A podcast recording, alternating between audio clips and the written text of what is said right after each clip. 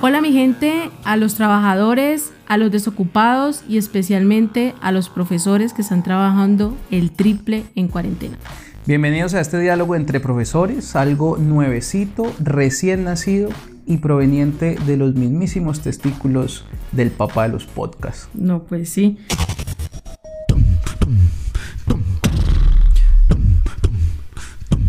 Los de atrás, un podcast de profesores, ocurrencias y experiencias en la voz de un par de imprudentes. Este es un espacio en el que dialogamos sobre la escuela y el trabajo de todos los días, con sus múltiples derivaciones y problemáticas. los de atrás, yo vengo de atrás, yo vengo de abajo, tengo la... Si a usted no le interesa este podcast, se puede retirar. Bien pueda, la puerta está abierta, o venga con el micrófono y lo hace usted. Siéntese derecho, preste atención, escuche en silencio, o es que vino a calentar puesto, y el grupito atrás se me separa. Somos un par de profesores eh, que juntos, juntos de verdad, sumamos como tres meses rayaditos de experiencia. No, no, no, no, tanto no. Yo creo que somos tan malos y hacemos tan mal nuestro trabajo que iría mes y medio de experiencia.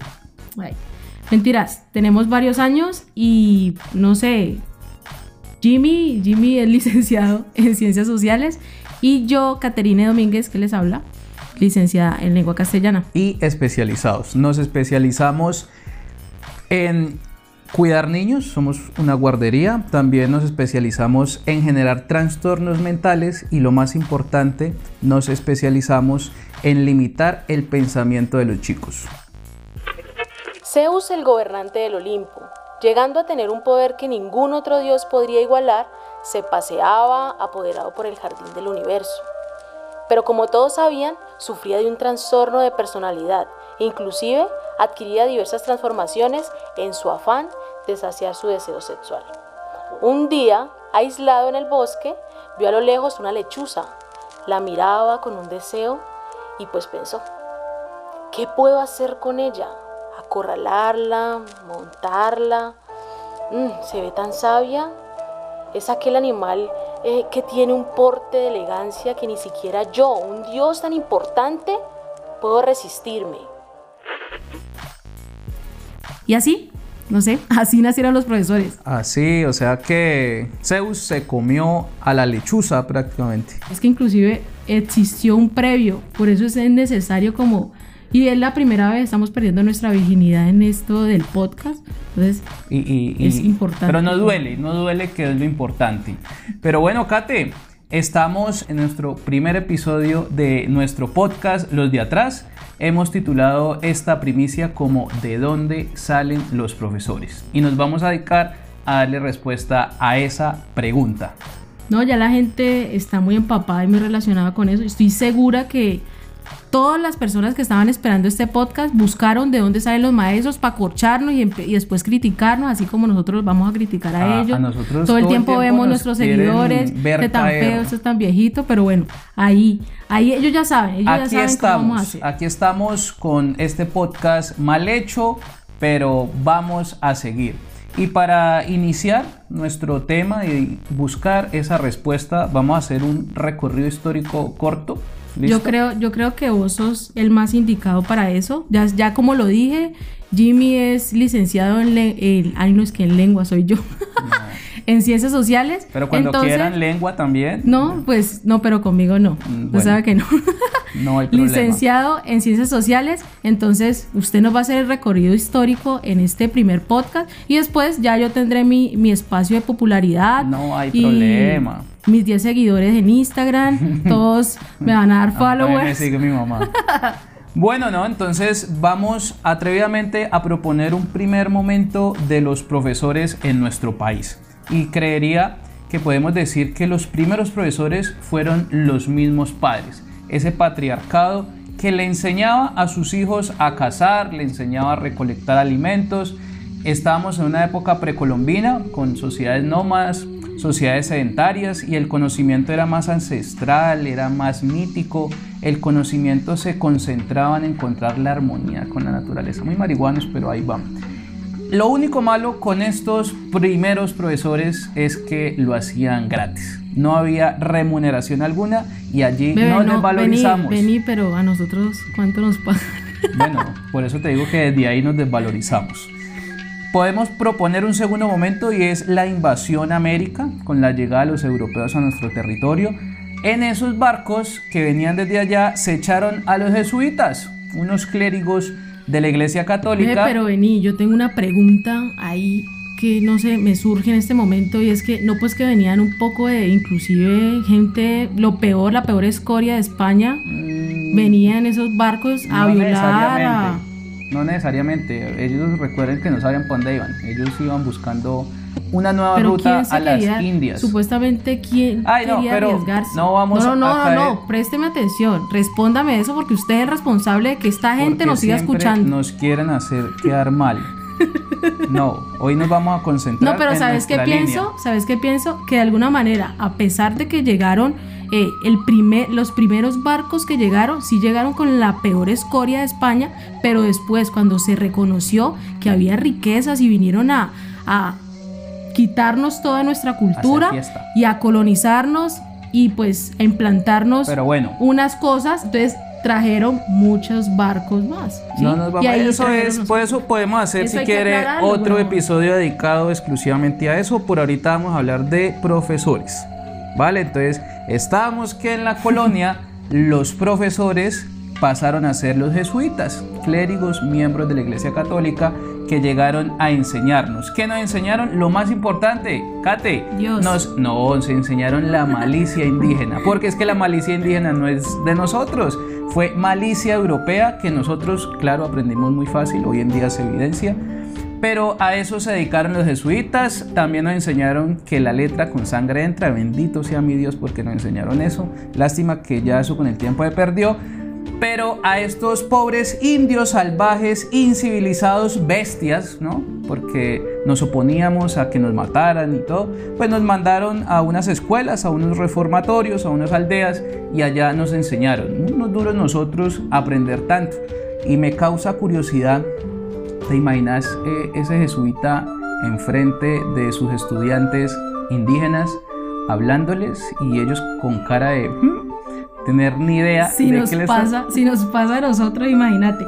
Mira Jimmy eh, ya entendiendo y yo sé que todos los que nos están escuchando lo se están dando cuenta de eso de la situación de la, de la población indígena que siempre fue proletarizada inclusive actualmente empobrecida atacada eh, y que en consecuencia de esa colonización pues tenemos una lengua que ni siquiera nos pertenece y que hemos adaptado y que hemos eh, creado una identidad a partir de ella ¿Cómo es una nueva forma, una nueva visión de esa educación después de que ocurre esta situación? Bueno, entonces, correcto. Vamos a seguir allí la educación en la colonia. El problema es que ese modelo de profesor y educación de la colonia lo adoptamos una vez pasamos nuestro proceso de independencia. Nos independizamos, salimos a buscar la libertad del yugo español, pero este territorio estaba hecho una caca y a lo menos que le prestaron atención fue a la educación. Entonces la educación seguía deplorable, nadie le paraba bolas y los profesores pues seguían siendo los jesuitas, no había nadie más para ser profesor. Entraba en este proceso de independencia, viene lo más triste de esto, Kate, y es que las escuelas simplemente eran para masculinos, masculinos criollos y adinerados. A ustedes las niñas el Estado macho opresor las dejaba en casita haciendo oficio, aprendiendo a administrar el hogar, a tejer, pues todas esas cosas tan necesarias hoy en día, ¿no? Y los niños sí iban a la escuela, pero niños criollos, ricos, blancos, porque ni los negros ni los indígenas se podían asomar por allá. Eso es el proceso de independencia y podemos dar otro pasito, digamos que el, que más evolucionó nuestra labor como docente y fue la ilustración cuando empezamos a importar modelos pedagógicos europeos también, pero eran mejores que esa escolástica que nos traía la Iglesia Católica. Inclusive eso fue como el paso para crear los imaginarios del profesor ideal que actualmente no nos podemos tirar un pedo porque los pelados no se la creen. No sé si a usted ha pasado que yo escucho en la sala de maestros, Marica me tiró un pedo en clase y le, y le metieron la culpa, al otro, a un estudiante, y eso, y en serio, y entonces esto es, es, real. Eso nos pasó, eso. no me pasó a mí. Él, sabe que estamos hablando de, él. Está escuchando. él sabe. Y, pero en serio, sí. Es, es, eso, ese es ideal magno del maestro santo que, que no tiene inclusive relaciones sexuales, es imposible verlo Bueno, en una no situación. Bueno, pues, parce, no sé qué va a hacer ahí. Pero es esa situación. Bueno. La idealización de la imagen del profesor. Pero la ilustración nos trajo un avance, ¿listo? Nos trajo un avance científico, nos trajo un avance cultural y empiezan a surgir las primeras profesores, las primeras personas que sí querían ser profesores, porque es que los jesuitas los montaron en los barcos, que ya después usted nos dirá si quién iba montado en el barco, y a los jesuitas un día los cogieron de España, lo hicieron empacar maletas, ellos estaban allá parchados leyendo de la Biblia y se los trajeron para acá, para América, y ellos les tocó ser profesores y lo hicieron con, con mucha pasión. Pero ya en la ilustración, cuando llega a nuestro territorio, se forman profesores. Aparecen las escuelas normales, Kate, las escuelas normales que eh, empiezan a formar a las personas para ser educadores.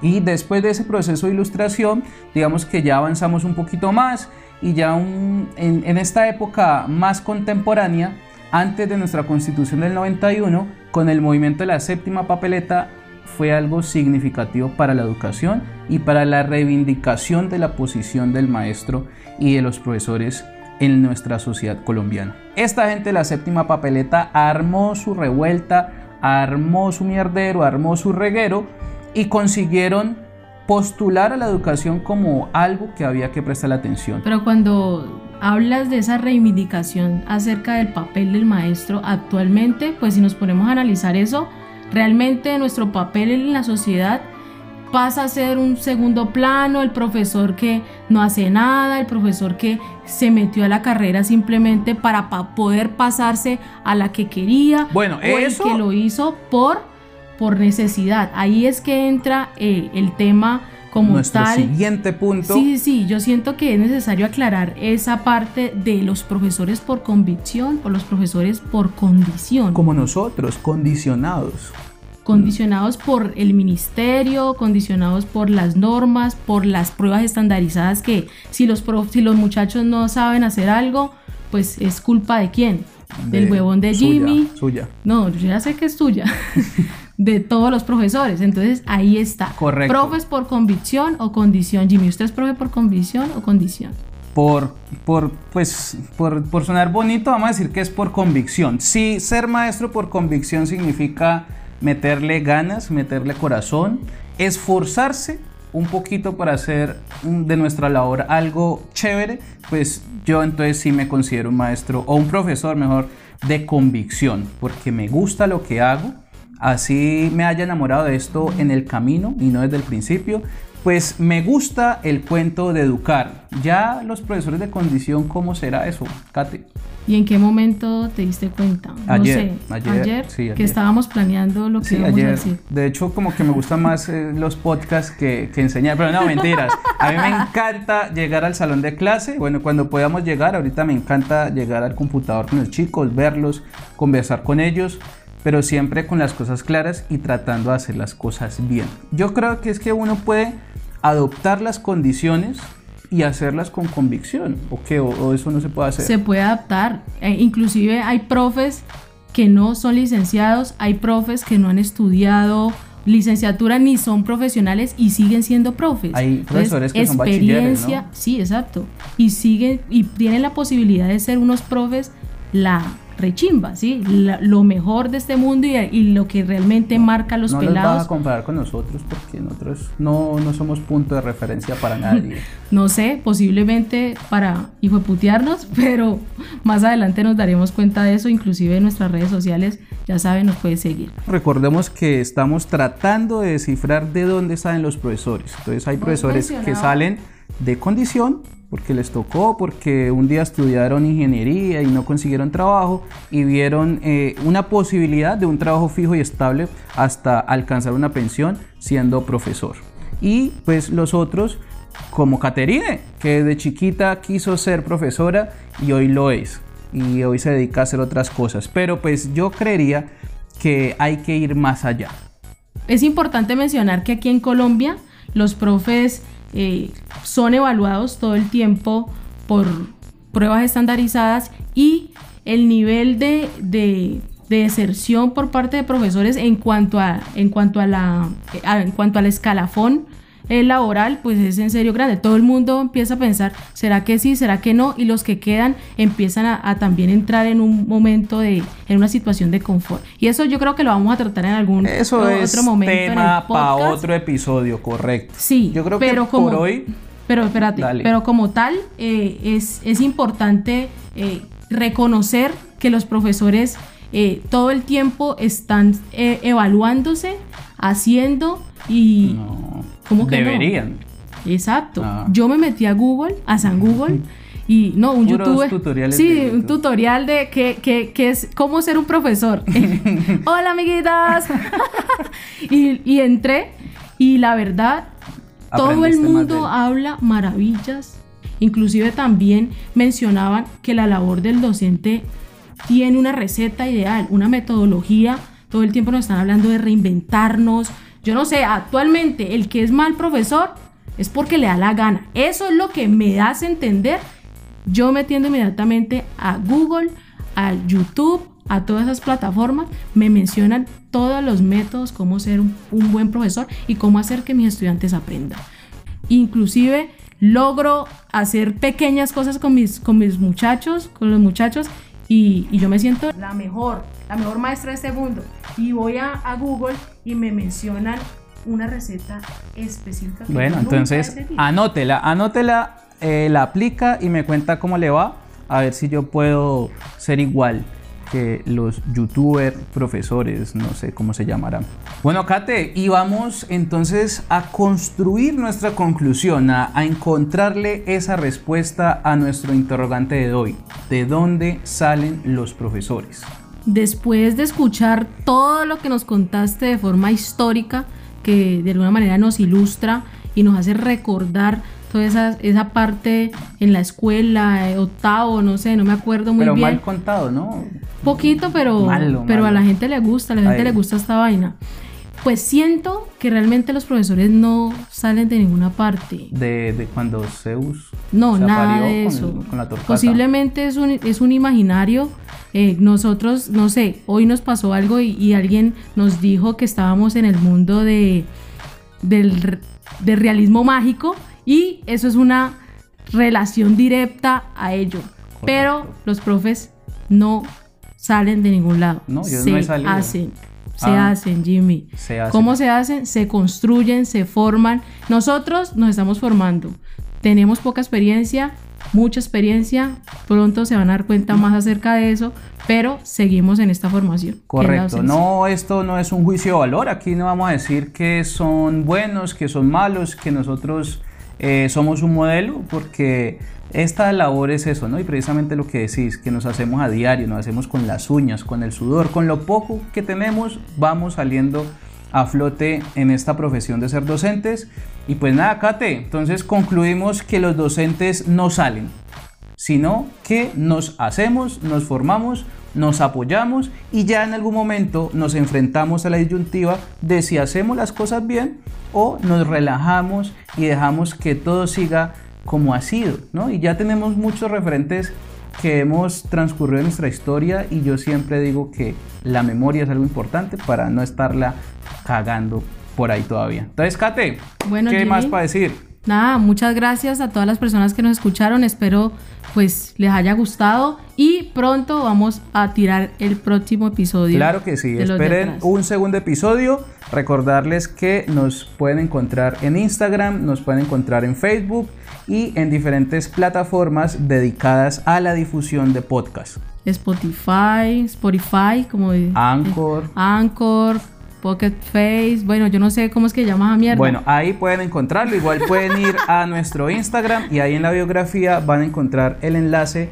para que nos escuchen. Y esperamos sea de su agrado. Agra- eh, darle las gracias ¿no? a Sí, cada uno. Ya, ya, muchas gracias, marica. Ya. Ellos verán si nos escuchan o no. Vea, suscríbase, deje de estar teniendo esas cuentas gratis. Pague, pague algo de los dejen- 15 mil pesos, es barato. La recochita, se me separan y a trabajar, profesor, que yo creo que usted tiene mucho que hacer. Entregue- Hasta la próxima. Entregue el plan. Es que saque el cuaderno. Tarea. Chao. Nos vemos. No, no, nos escuchamos.